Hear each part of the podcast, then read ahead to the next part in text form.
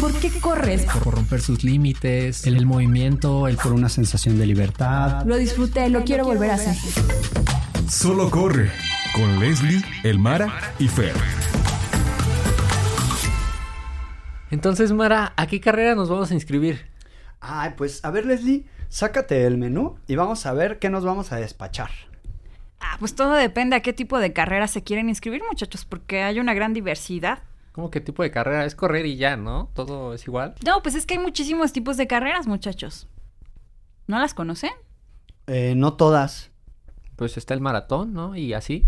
Ah, pues bueno, hoy les vamos a describir qué tipos de carreras hay para ver cuál es la que mejor les acomoda y a ver cuál les apetece correr, ¿les parece? Hola, yo soy Mara Yo soy Fer. Y yo soy Les. y este es su podcast Solo, corre. Tipos de carreras. ¿Sabían que hay una gran diversidad de carreras? Conozco algunas, no todas, obviamente, pero, es- eh, por ejemplo, está esta que creo que es en Europa, donde avientan un queso en una colina y la banda, el que llegue primero al queso gana. ¿Qué tipo de carreras es esa? ¿En qué, en qué selección llega? Se, se ponen unos, un- unos buenos guamazos. Ya ¿eh? la imagino de bajada. Sí, sí, sí, la Creo que todos lo hemos visto en YouTube. Sí, sí, es como es famosa. demasiado youtubeable. O esta que nos contabas la otra vez, Fer, la, la de, ¿qué es un kilómetro de subida? ¿O una milla de subida en una inclinación? Ah, el kilómetro vertical. Ay, una milla, dije, no manches, ¿quién la acaba? Sí, es un kilómetro en altura, digamos que eh, ganas en una distancia igual o menor a 5 kilómetros. O sea, digamos, avanzas 5 y subes 1. Ok. ¿Qué?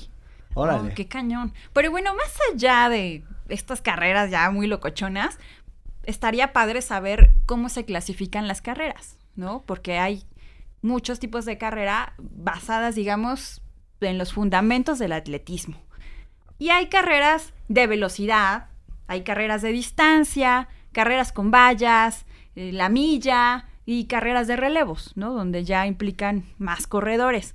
Entonces, de todas estas carreras, yo creo que las más em, donde, Conocidas. donde más gente se inscribe son las de distancia. Ya que estamos hablando de distancias cortas o distancias largas, que las básicas de 3 kilómetros, 5 kilómetros, 10 kilómetros, y después de ahí ya nos podríamos ir a medio maratón, maratón y ultramaratón. También tiene mucho que ver el tipo de terreno donde se van a desarrollar estas carreras. Claro, porque las distancias pueden ser tanto en asfalto como en trail. O sea, puede haber un maratón de trail, puede haber un ultramaratón de trail. Que bastante ojo aquí, no es nada parecido a hacer un maratón en un entorno urbano, ajá, a un maratón en trail.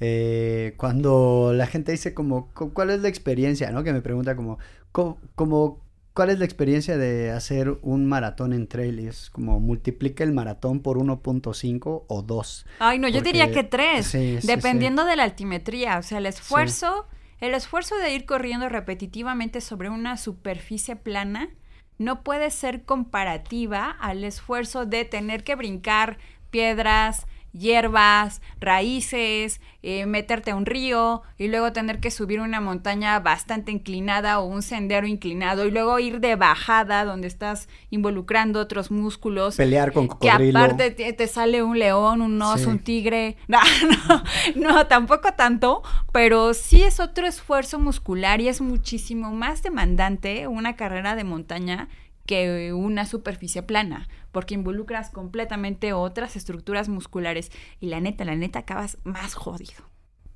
Y más contento también. También, también, vamos a decir lo que sí. Ah, Y más No. paseado.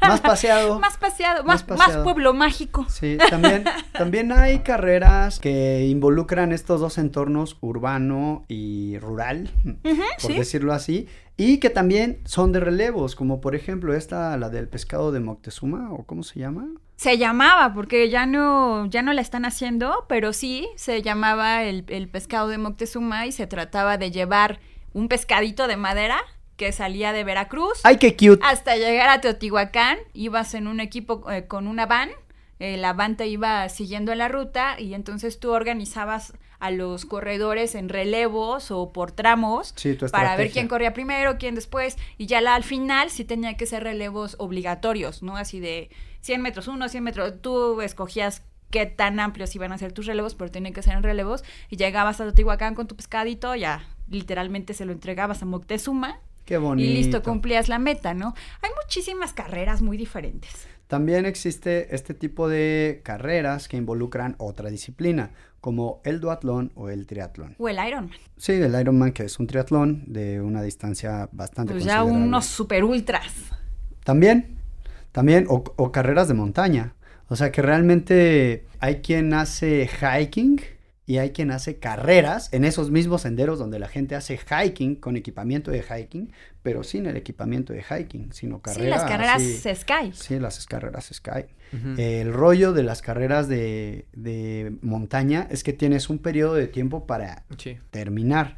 En el hiking pues, puedes ir con tu familia, puedes ir con compas, acampar, lo que tú quieras, y no hay como un periodo de tiempo más que el, tiempo que te permita la montaña estar ahí arriba.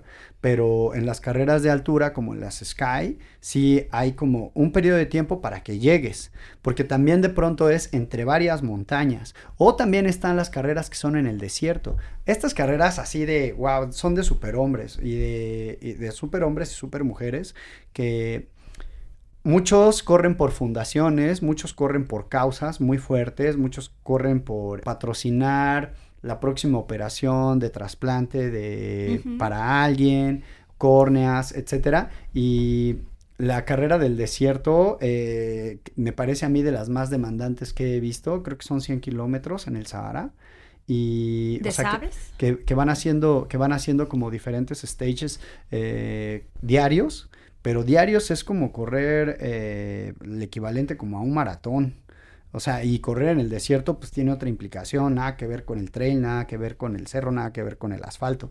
Das un pie y se te hunde, o sea, es correr en la arena, ¿no? O sea, correr en la arena es súper pesado. Sí, está este famoso maratón de sables que es una carrera en, me parece que son cinco etapas, donde pues prácticamente no hay puntos de abasto. Tú tienes que ir cargando en tu mochila todo el agua, toda la comida y llegas a armar tu tienda de campaña, a dormir lo que puedas descansar, quitarte una que otra ampolla y al día siguiente empacar todo para seguir. Ouch, una que otra ampolla. Sí, Pero muchachos, ustedes se fueron ya muy far away a las carreras bien complicadas. O sea, las que... ¿Cuántos corredores en realidad pueden llegar a este tipo de carreras, no? Tienes que tener ya una experiencia bastante amplia. Y tiempo un disponible. Súper corredor y un montón de lana. sí. O sea, para irte a correr al Sahara, Sí, digo, ¿no? también puedes jugar a las strikes. a las correteadas. No, a las correteadas. A los encantados. Sí.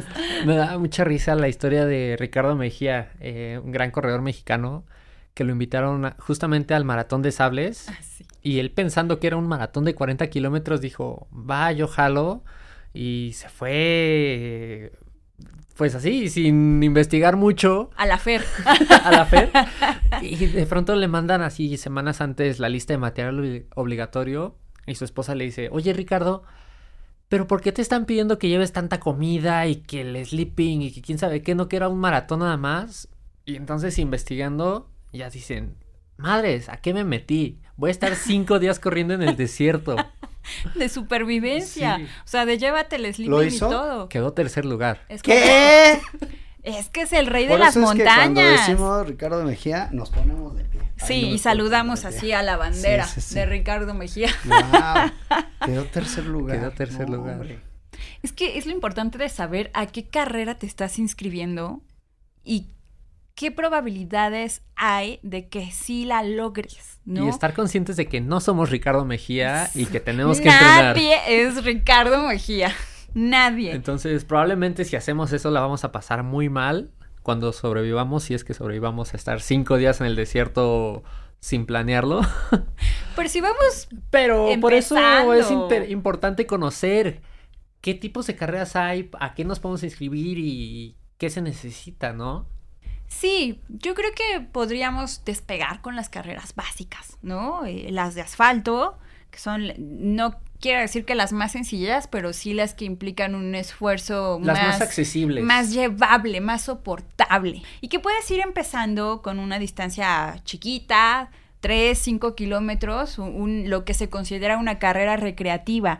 Y dentro de las carreras recreativas hay un mundo cómico, mágico, musical de la diversidad de carreras que hay, al menos en la Ciudad de México y en el país. Hay muchísimos tipos de carreras que pueden estar involucrados por temática, eh, a lo mejor eh, tu, tu superhéroe favorito, o a lo mejor porque es Navidad. La de la Sedena. 15 de septiembre. Por todas las razones del mundo ya existe una carrera. Claro. Carreras con causa, carreras por el agua, carreras por el planeta, eh, carreras por las mujeres, carreras por las novias, para que te cases gratis, pues, carreras por lo que ustedes quieran, pues, carreras para apoyar cualquier causa noble, ¿no? Para a lo mejor eh, juntar dinero para la operación de alguien, para la enfermedad de alguien, o a lo mejor eh, una carrera porque se te dio la gana, o sea, voy a hacer la carrera de mi colonia nomás porque sí. Universidades que hacen su carrera, o sea, hay muchísimas carreras. Lo importante aquí es que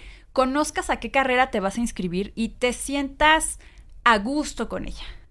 O sea, no te vayas a inscribir a la carrera, a la carrera de, de atrapar el queso cuando, cuando la lactosa no te cae, ¿no? O sea, ¿sabes? Tienes que ser coherente con, con las carreras a las que te vas a inscribir. Depende de tu capacidad física, la carrera que puedas correr sanamente. De tus objetivos también y de tu interés, porque al final del día hay que disfrutarlo. Sí, si vamos empezando, no nos inscribamos a un maratón, porque la vamos a pasar muy mal, ¿no? O si nos vamos a inscribir un maratón, justo como le pasó a Ricardo Mejía, hay que saber en qué condiciones van a ser estos 42 kilómetros. En su caso fueron 260. Imagínate, o sea, era un ultramaratón, no era cualquier... Sí, maratón era nada más de nombre. Sí, no, no, no, imagínate, o sea, aquí dice maratón y acabas corriendo a 200, te supera, pero un montón. Entonces, el clima, las condiciones, la temática, todo tiene que ver para que te sientas a gusto y puedas escoger la carrera correcta. ¿Cuál es tu carrera favorita, Leslie? Creo que tengo muchas carreras que me han gustado, pero mi carrera favorita es la carrera donde supero mis límites. O sea, esa sería mi carrera favorita, ¿sabes? O sea, no, no es que yo te pueda decir, ah, todos los años corro esta carrera porque me gusta muchísimo.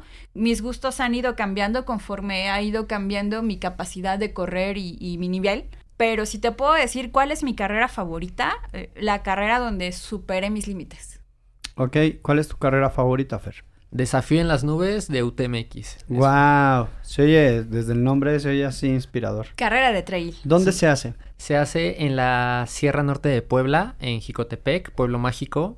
Eh, es una carrera con una ruta bastante demandante, muchas subidas, bajadas muy técnicas, llenas de piedras, lodos, eh, lodo, perdón. Mucho, Mucho mucho, lodo, lodo. eh. Llegas batido así como puerquito en revolcadero, así llegas. Pasas por comunidades que están así metidas en la sierra literal, que se dedican a cultivar café, Café. jengibre, papaya, es una tierra súper fértil. Pasas desde un camino ancho hasta el sendero más angosto que te puedes imaginar. Es todo, la ruta, el ambiente, las comunidades, los niños salen eh, el día de la carrera a darte dulces, porras, ánimos, agua, todo.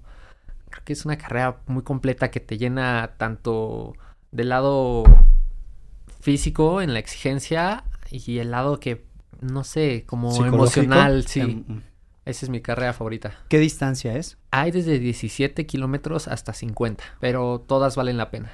Entra en la categoría de trail. Trail, totalmente. ¿Tú, Mara? A mí me gustan mucho las carreras de 21 kilómetros. Me parecen suficientemente demandantes y suficientemente incluyentes. Es un esfuerzo físico que no representa una puesta en riesgo de personas que no tienen mucho entrenamiento y no representa una recuperación tan demandante como por ejemplo un maratón, ni representa una preparación tan demandante como la que representa un maratón. Obviamente si estás compitiendo por un podio o lo que sea, pues sí, ¿no? E- Eres un, eres un disciplinado y llevas una, una práctica habitual, pero creo que 21 kilómetros es una distancia en un ambiente por lo menos urbano, en trail creo que no, en trail creo que sí es una distancia súper demandante, pero 21 kilómetros en un entorno urbano a mí me parece una, una carrera muy amable con el físico y que te brinda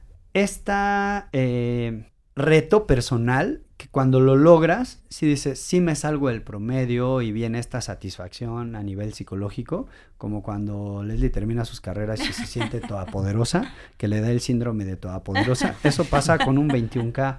Con un 10K, o sea, sí te sientes bien, pero justo como que... A veces que te quedas como con ganas de más. te quedas con ganas de un poquito más. Y los 21 me parece que sí te dejan ahí como en el, ok, Bien servido. bien servido. Si bien quieres servido. meterle ritmo, le metes. Si Sí. quieres explotarlo. Sí, creo que también ese es como el punto exacto donde se balancea todo para este para la mayoría de los corredores. De hecho, no sé si ustedes hayan escuchado esta frase durante los maratones principalmente, que pasa uno el kilómetro 21 y la gente dice, de aquí empieza el maratón, de verdad. O sea, le- les encanta decir eso, pero entiendo por qué, porque 21 medio que el que sea llega, ¿no? Pero a los 42, uff, ahí sí ya, ya estamos hablando de otra cosa. Sí, ahí empieza el esfuerzo Mental, fuerte. sí, sí, sí. mental y físico, ¿no? Y ahí dicen los que saben, ahí se ve el entrene, ahí se ve si entrenaste o no entrenaste. O sea, ya sometes a tu cuerpo a, a un desgaste más fuerte y llegar a 42 kilómetros, pues sí es pesado. Es pesado, es glorioso, pero sí es pesado y tienes que ir lo suficientemente bien entrenado para lograrlo. Claro, y también tiene como su razón fisiológica que la mayoría cruzamos ese 21 después de las dos horas, que es donde ya empieza a cambiar un poquito el proceso metabólico y dices, ok, aquí se ve si traes con qué o si no. Tal cual. El proceso metabólico después de dos horas sí se, se ve bien diezmado. Y bueno, pues parte de esto, de toda la dinámica o versatilidad que existe en las carreras, eh, es porque si tú eres un corredor recreativo, vas a tener una opción súper amplia para podértela pasar muy bien.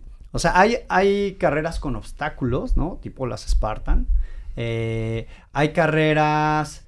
eh, Hay carreras con música. hay carreras o con sea, música. Sí, el, ma- el, ¿cómo se llama? Rock. El Hard rock. hard rock, está la de Colors también. Sala de Colors, donde también tiene este polvito de colores y también tiene música y eh, hay, hay carreras de muchas marcas, ¿no? Están eh, eh, la marca de pilas que tiene su carrera, ya sea su carrera nocturna y te dan tu lamparita y te ponen aquí muchas pulseras eh, fluorescentes y es una carrera nocturna donde pues disfrutas, ¿no? La experiencia de ir corriendo en la noche y usando esta headlamp o lámpara en la cabeza y dices, ah, pues está padre, o sea, sales de tu zona de confort de correr justo Sí. cuando va amaneciendo, corres de noche, eso es una experiencia nueva. Sí, hay la de princesas, está la de Batman, Porque está la de Superman. Podemos correr, pero no se nos cae la corona. tal cual, tal cual. Sí hay una gran oferta, afortunadamente, ahora en los entornos urbanos de, de carreras, pero también eh, en cualquier localidad que vivan ustedes, seguramente hay alguna carrera local. Y las carreras por tradición. Las carreras son bien por tradición, bonitas. son súper o sea, bonitas. Por ejemplo, aquí en México que tenemos esta tradición tan bella del Día de Muertos, el, el hecho de correr una carrera mexicana con una tradición mexicana de fondo está padre. Eh, eh, la primer carrera de Día de Muertos que yo ubico desde hace muchos años es la- el medio maratón de Tláhuac, que lo hacen en noviembre y que es así como ya muy representativa, ¿no? De, del Día de Muertos y que vas cruzando toda esta zona de Tláhuac, cultivos, es, es un poco trail, pero es un, es un segmento bastante corrible, bastante amigable, que sales del entorno urbano, ¿no? Y el hecho ya de ir a Tláhuac y comerte unas quesadillas hace la diferencia de estar en Reforma, ¿no? O estar en una, en una avenida. Entonces, está padre probar cosas diferentes. Otras tradiciones que me gustan mucho son las de, por ejemplo, en el bosque de Tlalpan, que tiene su comunidad de corredores. Esta comunidad organiza cada que hay como un evento importante en el país su carrera. Por ejemplo, las 15 del 15, que es el 15 de septiembre, y le dan 15 vueltas ahí a la pista. Las 24 del 24, desde el 24 de diciembre, sus 24 vueltas. Fin de año, Las ahí 31 igual las 31 del vueltas. 31. 365. Está pesada. O sea, Sí, la de y las se 31 crea del una 31 está tradición padre, se crea una tradición padre y puedes ir que vestido de rey mago si quieres, ¿no? Y el 6 de enero y te corres tus seis vueltas, o sea, está padre. Además, en entornos como en el bosque de Tlalpan, así como en la localidad donde generalmente vas a entrenar, así vayas eh, solo los fines de semana o vayas un día sí, un día no, o a veces vayas un día más tarde o más temprano, generalmente te ubicas con las personas que están ahí en ese, En ese centro, ajá. ¿no? Y entonces cuando son estas carreras locales, como que se junta todo el crew, te ubicas y es, ah, ese cuate es el que siempre está haciendo este, repeticiones cuando yo ando acá, o este cuate siempre me lo encuentro ahí arriba. Sí, ese tipo de carreras eh, locales o por tradición también tienen pues mucho valor cultural y generan esta como cohesión social en donde pues llevas a tus hijos, llevas a la familia. Por ejemplo, en las del 15 de septiembre hay tamales acabando, ¿no? Hay tamales. Y Qué rico. este, sí, sí, sí, y que los pone el, la- la- el bosque de Tlalpan, ¿no? Como tal. Y este, entonces se junta ahí la comunidad, de pronto, pues siempre generar esta, esta vinculación con otras personas que les gusta hacer lo mismo que tú, pues, siempre favorece. Claro, y también está la tradicional carrera de Día del Padre. Ah, uff, sí, claro. Y nuevamente volvemos con el bosque de Tlalpan, que ellos son los, este... Los organizadores. Los organizadores y... Bueno, a mí me gusta mucho la carrera del Día del Padre por varias razones. ¿Por qué, Mara? Principalmente, Explícanos. principalmente por la ruta. La ruta es increíble. Este, son una ruta bastante recta. Es primero 10 kilómetros de bajada y después 11 kilómetros de subida.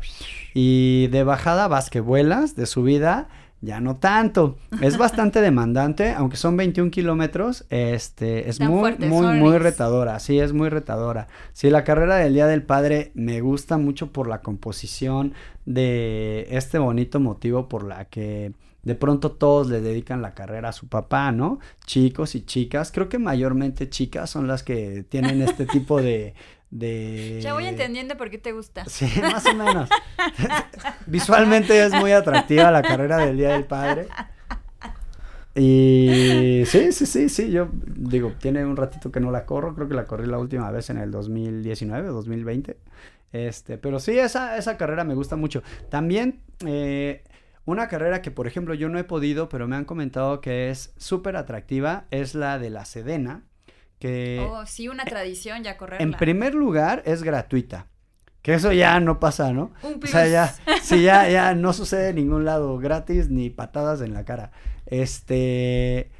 Y aparte, que sucede en el segundo piso del periférico y pues es una experiencia que difícilmente vas a hacer posible a menos de que seas carro. Y correr con los soldados, o sea, ellos van con sus botas, con su uniforme Órale. súper planchadito, y ellos así, todos enrasurado, y un soldado en toda la palabra, y van corriendo todos juntos a un nivel bastante fuertecito, o sea, sí van corriendo, y, y, to- y van eh, cantando, ¿no? Sus, sus, sus canciones de soldado, y los ves que no se sofocan, que van enteros, casi casi así de, güey, ¿estás sudando? O sea, ¿estás vivo? ¿No? Porque van así como si nada estuviera sucediendo y se avientan toda Estoicos. la carrera. Sí, sí. Sí, o sea, yo pensaba que estoicos los soldados de Gran Bretaña que están afuera del, del castillo de, de la reina de Inglaterra, ¿no? Que están así todo el parados y no les pasa, no les quema ni el sol. No, no, no. O sea, nuestros soldados mexicanos aguantando la tranquiza de la carrera como si nada estuviera sucediendo. Entonces, está padre ver ese tipo de esfuerzos. Sí, digo, también pues esta parte de los soldados, o sea, ahí tienen, hay muchos atletas. Muchos, el Sí. entrenamiento que llevan ellos, o sea, entrenamiento militar, ahí les encargo. Sí. En algún momento de mi vida estuve entrenando con un equipo de, de, bueno, como con un batallón que estaba allá en Iztapalapa y este, son entrenamientos duros, la verdad. Sí, o sea, le batallé, le batallé bastante para estar medio que al nivel, pero no, nunca, como que nunca me sentí a la par. Y se nota. Sí, se sí, nota. sí. O sea, para que tú veas a una persona entera en una carrera demandante es porque el entrenamiento fue bastante bueno. Sí. ¿Ustedes se han corrido carreras de obstáculos? Porque yo he de confesar que en mi vida he corrido un Spartan. Eh, no, eh, he corrido carreras de obstáculos cuando era de un equipo de atletismo eh, de la liga infantil y es súper demandante, o sea, tienes que entrenar un montón, hay una gran técnica que tienes que desarrollar para hacer la carrera de obstáculos y me parece a mí de las más complicadas por la técnica y la precisión a la que tienes que caer en cada zancada, porque debes contar perfectamente las zancadas que te toma previas a un brinco. Y el brinco hacerlo igual en los, bueno, yo hacía menos de 100 metros, yo hacía 50 metros porque estaba en la liga infantil, pero, o sea, no brincas igual la primera que la séptima vez. O sea, sí es súper demandante. Y las carreras de obstáculos a mí me parecen súper divertidas. Este, creo que ya son, o sea, hay de todos los niveles, ¿no? Y algo que es muy importante es que reconozcas en qué momento de tu cuerpo te encuentras para que no te vayas a inscribir en la más perra, porque algo que es típico de las carreras de obstáculos es las lesiones. Sí. Sí, nunca falta el que se cayó porque ya no aguantó pasar por el pasamanos, te soltaste y bye. O que te resbalaste porque tus piernas ya no dan del esfuerzo que estás eh, provocando en ellas. Y pues al final tienes que brincar esta zona, creo que es con fuego, ¿no? Y brincas y dedicas todo acá porque ya traes las piernas cansadas. Entonces es importante medir tu nivel de rendimiento para saber cuál es la carrera adecuada. Sí, o en el steeplechase, que son estos 3000 metros que se corren prácticamente a tope y encima te ponen una valla y luego brincar a un pozo de agua. Wow. sí, sí, sí. Está buenísimo. Está buenísimo. Sí.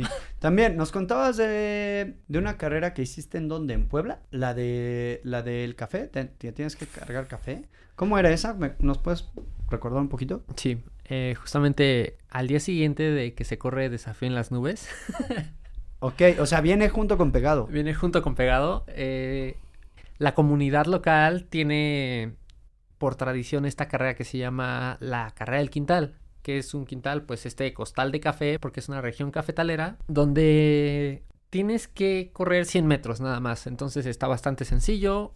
va- Avanzas 50, retornas y otros 50 de regreso. Con el pequeño detalle de que tienes que hacerlo cargando un costal de 65 kilos. Pequeño detalle. Pequeñito Bueno, detalle. Eh, sin mencionar el otro pequeño detalle de que la carrera previa del desafío en las nubes Bastante son cuántos ruda. kilómetros, no sé cuántos, pero pues es la que dices que terminas todo enlodado y Entonces ya traes un desgaste físico y luego tienes que cargar el costal del café 100 metros. O sea, Sí. no creo que sea un pequeño detalle. Y otro pequeño detalle de que su servidor pesa menos que ese costal de café. Digo, al fin del día es eso, las carreras siempre hay mil variantes que pueden tener y hay para todos los gustos, todos los sabores y colores que quieras. También existen estas, por ejemplo, también están estas carreras por etapas que puedes decir, ok, hoy corro 30, descanso, al día siguiente corro otros 30 y luego otros 30 y ya crucé de Mar de Cortés al Océano Pacífico. Crucé toda la Sierra de la Laguna en Baja California o no sé, la verdad las posibilidades son ilimitadas al momento de organizar una carrera. Hoy hablamos de la diversidad de carreras porque a mí como persona, a lo mejor correr en un entorno urbano no me parece divertido porque digo, el smog, este, el tengo que estarme parando en cada semáforo o el terreno no, hay muchos baches aquí en la ciudad, no sé, igual y no me siento seguro, ¿no? Y de pronto me inspira como decir, ay, pero si me fuera a correr a un entorno más abierto, más limpio, más puro el aire, etcétera, pero a lo mejor no lo conozco. Entonces, por eso la importancia de hoy de hablar la diferencia entre tipos de carreras. Hay carreras, como bien lo dijo Fer, para todos los sabores, todos los gustos, todos los bolsillos, eh, todas las alturas. Eh, cambia mucho la experiencia de correr al lado del mar o correr a la altura de la Ciudad de México o correr en un maratón como eh, en la sierra. que llegas a 5000 metros. Sí, es súper difícil la exigencia. Eh, bueno, es muy diferente la experiencia, muy diferentes los ritmos a los que se corre y no hay una mejor manera que comprendas qué es lo que a ti te ajusta a menos de que lo pruebes. Entonces por eso dimos esta variedad. También hay carreras loquísimas, ¿no? Nos contaba por ahí el Fer que le gusta investigar en el internet porque es joven. Este, de esta carrera de que se echa a correr un caballo y otro vato al lado de él. Yo lo he visto con comerciales, ¿no? O sea, lo he visto en comerciales. Yo lo he visto pero- en Montana. Yo lo he visto en los cigarros Malboro, ¿no?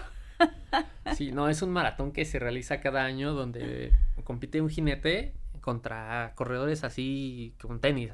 Entonces hay años en las que la gana un caballo, hay veces que gana el corredor, van en terreno montañoso, entonces obviamente en lo plano el caballo trae mucho más ritmo, pero tal vez en las bajadas y en las subidas es donde los corredores recuperan. o en el entonces- terreno más técnico, ¿no? En el terreno más técnico, entonces siempre es ahí como, a ver, Ay, qué increíbles somos los seres humanos que siempre buscamos la manera de llegar a un extremo de más nivel cada vez. Sí, todo salió porque alguien una vez preguntó quién ganaría entre un caballo y una persona en esta montaña. Sí, vamos a averiguarlo. o, este, o esta carrera súper difícil que se llama Barkley. ¿Han escuchado de ella? No. Que casi nadie acaba porque es tan ruda y es de supervivencia, eh, ni siquiera está marcada la ruta, tú tienes que saber leer un mapa, una brújula, un, reloj, ¿no? Para poderte orientar y poder completar la carrera de tú cargas tu comida, tú cargas tu agua, es de subsistencia, el terreno es súper agreste, o sea, hay una etapa donde pasas por espinas y llegas todo rasguñado de las piernas, es una carrera súper ruda, calificada como la carrera más ruda conocida hasta el momento y muy pocas personas la han terminado. Y para seleccionar a ella, tienes que ser un corredor con muchísima experiencia. Así es, muchos de los mejores ultramaratonistas del mundo han ido y son pocas veces en las que una edición termina con finishers. En la mayoría es de que nadie, Nadie terminó la carrera. My gosh. De hecho, hay un documental en Netflix por si están interesados en verlo. Sí, véanlo, nos van a entender un poquito más de la sorpresa que nos llevamos cuando descubrimos esta carrera. Y aparte esa carrera tiene sus tradiciones, ¿no? O sea, cuando te inscribes a esa carrera llevas una placa. Una de- matrícula. Ajá, de, de auto, una matrícula de auto, y la llevas y la dejas ahí colgada como prueba de que participaste en la carrera que fuiste seleccionado y orgullosamente representando tu localidad, ¿no? Wow. Sí, es, eh, el organizador es todo un personaje. Personajazo. Cada que alguien abandona, tocan esta Trompeta. melodía con la trompeta como en señal de, ok, uno menos, quien sigue, la inscripción es de un ¿no? dólar. Así de ta, Creo que hicieron una película de ta, eso y le llamaron los Juegos del Hambre, ¿no? Corran por Basada su en vida. hechos reales. Sí suena así. Bueno, hay una carrera de zombies. O sea, hay una carrera donde corres literalmente con zombies. Eh, también la hacen, creo que en esta época de Día de Muertos. Y literal, así van los hombres atrás de tú. O sea, es, es divertida, ¿no? Es para ir a echar el relajo. Pero, o sea, hay carreras de todo, de echar el relajo, de, de personas que de verdad son superhumanos, como las de Barkley, ¿no? O sea, solo un superhumano puede subsistir a esa carrera. O sea, una persona normal y común y corriente ni lo intenten. Es más, ni siquiera los van a dejar inscribirse. Pero entonces, ¿cómo van a saber que no son superhumanos si no se prueban? Sí, pero para llegar a esta categoría de superhumano, sí tienes que pasar por distintos niveles, ¿no? Sí, es como Mario Bros. No, no, no puede ser Super Mario si no a- acumulaste las monedas suficientes en el camino. Entonces, es justamente lo mismo. No es que no sean superhumanos, sino que hay que trabajar para desarrollarlo y poder ser un superhumano. Claro, es una carrera donde el número de inscritos son muy pocos y estamos hablando de entre 160 y 200 kilómetros que se corren. Yo creo que los, los niveles que te ubican como un superhumano o no, o sea, obviamente hay quien hace epopeyas o hazañas, más allá de la comprensión de la psique convencional. Claro. Pero tú puedes ser un superhumano, bien lo dice David Bowie, you, we can be heroes just for one day. Y eso es, no, neta, o sea, si no te atreves a hacer una carrera de un kilómetro más, es más, si no te atreves a hacer una carrera, ¿cómo diablos vas a saber que eres capaz de algo? Entonces, la invitación siempre abierta. ¿A qué carrera nos vamos a inscribir entonces? Ni vieron de toda esta variedad, quedaron mareados y ya no saben ni qué. La carrera a la, a la que se inscriban, háganla su mejor carrera. Disfrútenla. Y háganlo con intención, eh, tenga, estén seguros del por qué lo están haciendo y disfrútenlo mientras lo hacen, todo el proceso, desde los entrenamientos hasta el día del evento y después nos cuentan qué tal les va. Y como siempre les hemos recomendado, tengan un cómplice, por lo menos a quien le cuentan de este tipo de cosas. Y si es alguien de quien se pueden acompañar, o si no, por lo menos eh, sucede mucho que cuando se inscribe uno a una carrera que parece que nadie se ha inscrito, seguro hay un blog en Facebook de esa carrera. Háganse compañía con alguien de ahí. Siempre tener un, eh, un ancla de seguridad funciona. Siempre investigar, ¿no? Eh, ya sea la información que te- está en la página la carrera, léanlo muchachos, léanlo, aunque sea un minutito, una leidita rápida de lo que necesitan, de qué se trata, dónde va a ser, cómo llegas, eh, como dijimos al inicio, cómo se come, ¿no? Estén bien informados, investiguen, pregunten, siempre hay este tipo de foros, ¿no? Que se abren dentro de las mismas páginas de inscripciones, de, ah, yo tengo duda de, y puedes tener tu sección de preguntas y respuestas para todas las dudas. Entonces, investiguenlo bien. Una que, eh, perdón, otra vez el dinero, pero una carrera que se ajuste a su presupuesto, ¿no? No se desfalquen, no sean así, o sea, tienen que comprarle leche al niño, no lo dejen sin tomar leche, ¿no?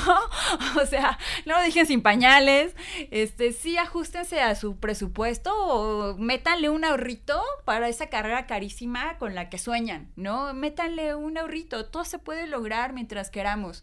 Entonces, planifíquenlo bien, muchachos. Ok, dicho sea esto, vámonos al maratón de Londres. Ah, ya pasó. ¿Quién jala? Lo ah, ya mucho. fue. No, pues el otro año. el de Berlín. Ah, Sí, también. vamos tarde. Ya salió el avión. Pues este barco ya zarpó. Yo soy Mara. Yo soy Fer. Y yo soy Les. Y este fue su podcast. Solo corre. Solo corre con Leslie, Elmara y Fer.